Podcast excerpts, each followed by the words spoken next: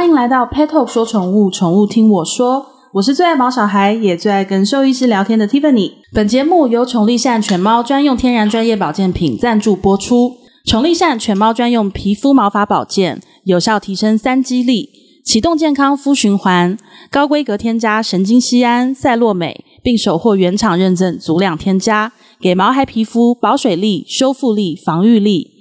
紫苏萃取及贝塔葡聚糖可从体内调节免疫力，减少皮肤健康的失衡问题。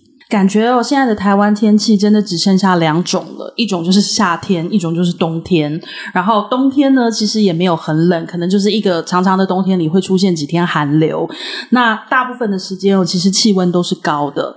那随着现在的气温越来越高，然后再加上台湾啊，很容易有午后雷阵雨、台风，那湿湿热热的环境，真的就非常容易让细菌啦、霉菌啊、寄生虫啊，还有一些传染病等等，都越来越严重。所以平常在照顾毛孩的日常生活，我们真的要特别留意一些疾病的问题。那今天我们特别邀请到江娟锦兽医师，他要来告诉我们台湾的毛孩常见的日常问题，还有疾病，以及我们要怎么样避免他们遇到这些问题呢？欢迎江医师。嗨，你好，Tiffany，你好，大家好。江医师是我们小小兽医营的超级台柱，就是他非常会跟小朋友聊天，然后总是能够把就是各种。很深的疾病啊，然后一些问题啊，然后用浅显易懂的方式讲给小朋友听。所以今天我们就请张医师把我当成小朋友，因为其实即便哦，我自己也是狗的饲主，然后访问过这么多兽医师，可是我真的觉得有些问题看起来千篇一律，然后好像讲了又讲，可是越是千篇一律，越代表它就是因为一直存在，然后一直在发生，所以。江医师，我想请问，台湾毛孩最容易遇到的问题有什么？好，目前毛孩他们最常见的其实是皮肤的问题、肠胃的问题，嗯、或是有可能因为外寄生虫的叮咬而导致有些血液寄生虫的问题等等的。嗯，那因为像台湾的天气就是普遍就是又湿又热，我就发现说很多狗狗，像我们家狗狗也是啊，它因为每天都会出去散步，嗯、那有的时候回来那个地板湿湿的，或者是公园下过雨比较潮湿，我就很怕它会有指尖炎啊，然后或者是说他有的时候散完步会啃手手，对，这些其实都是很常见的问题，对不对？对，那尤其是台湾现在刚好刚好处于是夏天的状况，哦、所以说可能比较湿热，或者是会有一些台风，或者是午后雷阵雨等等的一些问题。那这些问题的话，其实还蛮容易会导致狗狗可能会过度的想要去舔舐它，或者是会有一些细菌感染的发生。哦、还有它们的皮肤，因为我觉得尤其像一些长毛。的狗狗，它们的皮肤因为盖着毛，那像台湾这么潮湿，它们会不会有那种反潮的感觉？你知道？应该说，嗯，老人家会说这叫做湿气藏在毛发里面。那、oh. 狗狗其实也会有类似的状况，尤其是嗯毛越浓密的狗狗，比如说像是双层毛的柴犬啊，或者哈士奇啊、oh. 等等那些狗狗，它们其实又比一般单层毛狗狗来说来得更厚。所以说，其实定期的帮他们梳毛，或者是让他们毛发有可以通风，那其实是很重要的事情。我觉得狗狗真的可能皮毛的照顾真的是一个，你们在临床上皮肤应该一天到晚都看到有问题吧？对临床的兽医师来说，皮肤病确实是非常常见的疾病。Oh. 我们大概如果说看以看诊来说的话，一天十个诊，大概会有一半以上都是为了皮肤搔抓，oh. 或是抓的，甚至有狗狗会抓到睡不着觉。Oh. 那猫咪有可能会过度理毛，理毛到整块都脱毛等等一些状况。哎、oh. oh. 欸，可是我觉得皮肤的问题它有一个比较复杂的，就是它好像引起的原因因为太多。不见得真的是因为天气，然后有的时候吃东西啊什么的，是不是因为就是能影响他们变成皮肤问题的因素真的太多了，所以导致它也是最常见到的疾病？对，那除了您刚刚有讲到的一些状况之外，食物有可能，然后环境也有可能，嗯、然后湿度，环境的湿度就会有差，落差蛮大的。对还有你让它生活在什么样的空间里头也会影响等等。然后有没有定期去除蚤？有没有定期去做一些体外寄生虫的一些、哦、呃预防？那个都是蛮重要的。那怎么办呢？我们如果要皮肤想要很健康，那造成它生病的因素又这么多，我们可以怎么做？好，首先对于皮肤的预防跟保护的话，呃，光是环境下都要保持一定的湿度跟、嗯、呃凉爽，要够凉爽。那如果说其实长期在潮湿或是闷热的环境下，嗯、那常常会造成细菌感染或者是一些霉菌的感染等等的状况。嗯，对，所以首要处理的事情其实是环境的管理。嗯，嗯，然后再来的话是，嗯、呃，我们可能会去看一下狗狗。如果说狗狗今天来就诊，它是因为皮肤的问题的话，我们可能还会去拔一下它的毛囊，确认一下它。毛囊是否是健康的状况？嗯嗯、那如果说其实毛囊本身就是属于不太健康的情形，那当然它长出来的毛就不会非常的好看，然后有可能会比较稀疏，或是常常会有一些皮屑，所以刺激狗狗会有一些搔抓的状况。对对，然后再来的话是，如果说我们可以去做。各种的环境的排除都已经做得非常完善的时候，嗯，我们可能也要去询问一下饲主这只动物它平常的一些生活形态，嗯，比如说它会不会常常去草地散步啊，嗯，或者是会不会其实它同住的其他狗狗、猫猫也有一些还没有除体外寄生虫的部分等等的情形。所以主要是环境习惯，然后跟免疫力也有很大的关系，对不对？免疫力是一定有关系的。我们蛮常看到是年轻的狗狗或是猫猫，它们在七岁以前都很健康，都完全没有皮肤问题。大概在八九岁后，就突然间有一些皮肤的状况。嗯，嗯那其实还是跟整体的免疫力都有蛮大的关系。哎、嗯，真的讲到这个，真的要提醒一下大家，因为你知道，像我养的是比熊，比熊也是一个就是榜上有名，皮肤容易不好，就是动不动就容易这边抓那边红的，然后也因为这样子，我就是特别小心，因为我就觉得一方面是环境湿度啊，当然这些绝对都有影响。可是吃东西真的也很重要，然后还有像营养的补充，因为我就是算是预防性的啦，就是像一般就是我们会谈到说，可能对皮肤比较好的一些营养品啊什么的，我其实真的都不会省这个诶，因为。它就是很容易撩起来，对，就是有时候下大雨，可是它又是属于天天一定要出去散步的那种狗，然后回来哦，真的我看它就是会开始抓那种，就是看得很触目惊心，就很怕它继续抓下去啦，因为你不可能一直盯着它。照顾这种皮肤比较敏感的狗狗，江医师会有什么建议啊？好，如果说是要照顾这种皮肤比较敏感的狗狗的话，嗯、我会建议 Tiffany 至少要先帮我确认一下它每天的饮食状况。嗯，因为有时候我们会是希望狗狗可以变得更健康，所以可能会吃的比较多。不同的保健品，嗯，或者是一些不同的食物，嗯，可是也有可能这些食物或者保健品有可能就是它的过敏源，嗯，等等的一些情形。嗯，那还有会是，如果食物饮食越单纯的话，我们就越能够排除它是不是有过敏的症状在。对。然后再来是针对保健品的部分，我可能会比较建议的要使用的是可以让皮肤的屏障可能会更加完善的一些保健食品，嗯，比如说像是人。在人医和医美这边的话，有可能会使用一些像神经酰胺等等的一些东西。哦嗯、对，那现在狗狗的话，其实也有推出类似的产品。嗯嗯、对，就是主要成分会是神经酰胺，嗯、那可以提升皮肤的一些屏障，嗯、先把第一层的屏障，也就是说它的防御力先提升。嗯、那如果说有外来的病菌，比如说细菌、霉菌等等一些外寄生虫，会导致狗狗过敏的一些病源的时候，嗯、其实就可以在第一。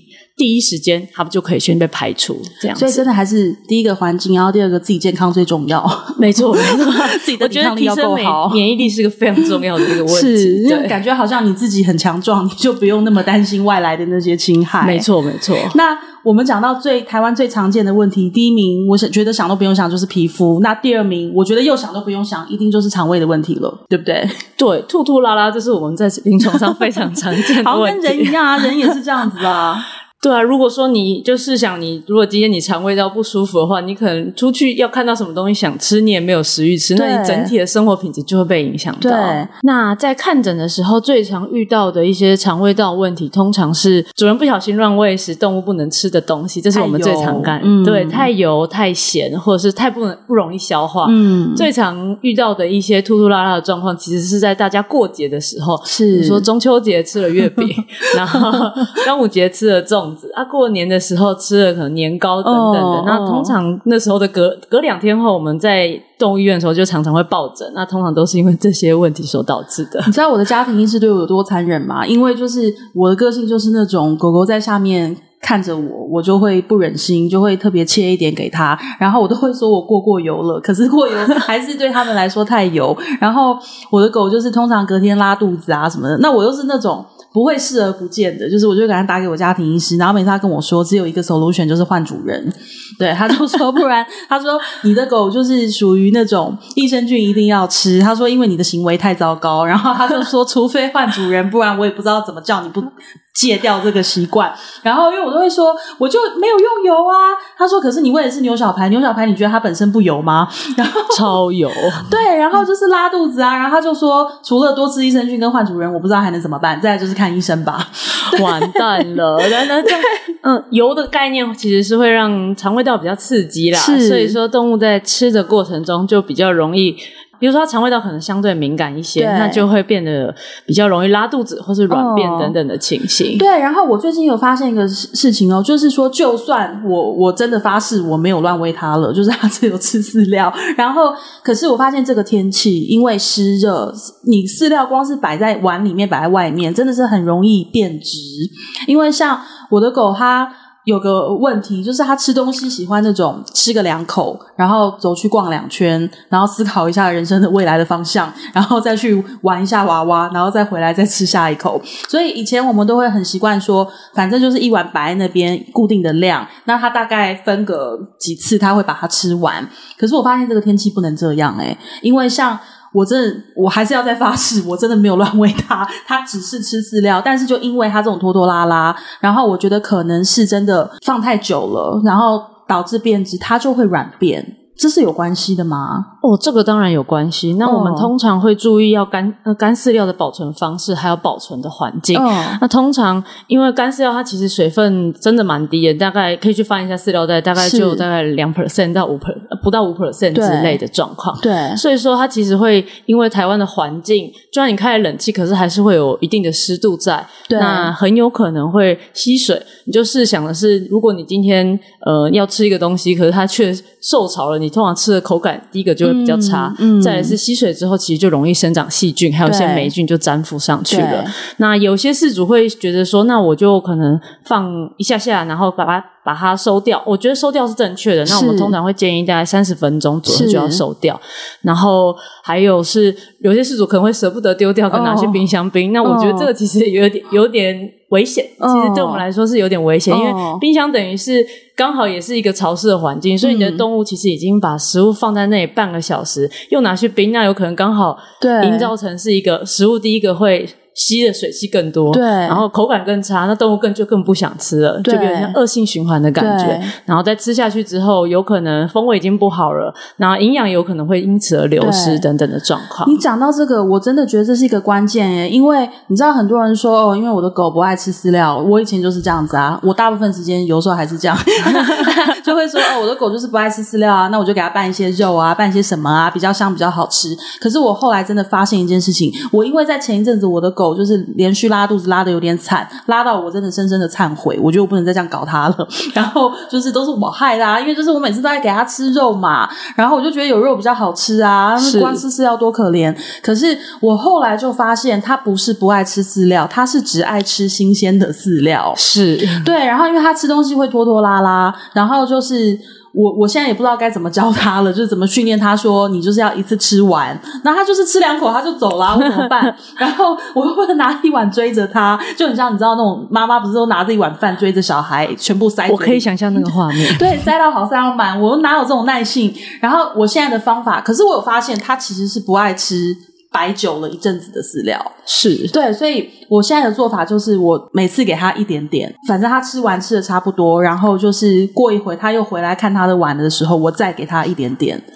对，就发现它其实就是大家不要忽略了我们台湾的那个潮湿跟热，以为说开冷气啊，然后跟进进出出的，我们自己其实也已经习惯无感。可是我觉得对狗狗来说，真的。这个天气确实可以影响很多问题。我觉得 Tiffany 蛮有观念的，因为其实少量多餐就是一个可以教狗狗尽量。在时短暂的时间内可以把食物吃完，那也可以确实保持食物的新鲜度。嗯、狗狗会有乱舔的行为吗？其实乱舔行为对狗狗来说其实是正常的行为。哦、那我们为了说，因为乱舔多少有可能都会让细菌啊、病毒啊，嗯、有可能就这样舔到嘴巴里头去。嗯、那除了保持环境的干净之外，那我们其实最主要是要提升狗狗自己本身的免疫力。嗯、那在提升免疫力之后，那如果说真的遇到一些细菌病毒的时候，嗯、那整体来说的话。疾病的发生，那就也会降低这样子的几率。哎、欸，真的，因为我觉得很多事情啊，我们改变不了。因为像你说天气，那就这么热啊，怎么办？然后跟湿度啊，我们家已经算是，因为我们家的小人类的小朋友也是个过敏儿，所以我们家已经是空气清净机跟除湿机已经是几乎二十四小时全部都开着的。可是就连这样子的状况，有的时候都还是会难免感觉到就是湿啊、闷啊。那我觉得真的不要忽略，你知道狗狗有一层皮毛，对啊，像你知道有一次我就看到一个很很。很惨的状况，是我儿子跟我的狗坐在沙发上，两个一起在抓痒。对，我不知道他们是互相影响，还是两个就是什么问题都犯了。因为我儿子有异位性皮肤炎，然后那天就是下大雨，然后我们普遍人会认为说，哦，下大雨。气温比较低了，然后比较通风，就关冷气，把窗户打开。就这个动作，其实对过敏儿是一个很伤的的的事情，因为这个湿度，我们所谓我们认为的通风，但是带来的湿度，其实是他们皮肤很难忍受。然后那一天就是因为。呃，我老公做这件事，他就认为说，哦，下大雨啊，外面很凉啊。他说不要一直吹冷气，这样皮肤都很干。然后就全部关掉，然后窗户打开，然后完了，然后就是一狗一人坐在沙发上，两个都在抓痒。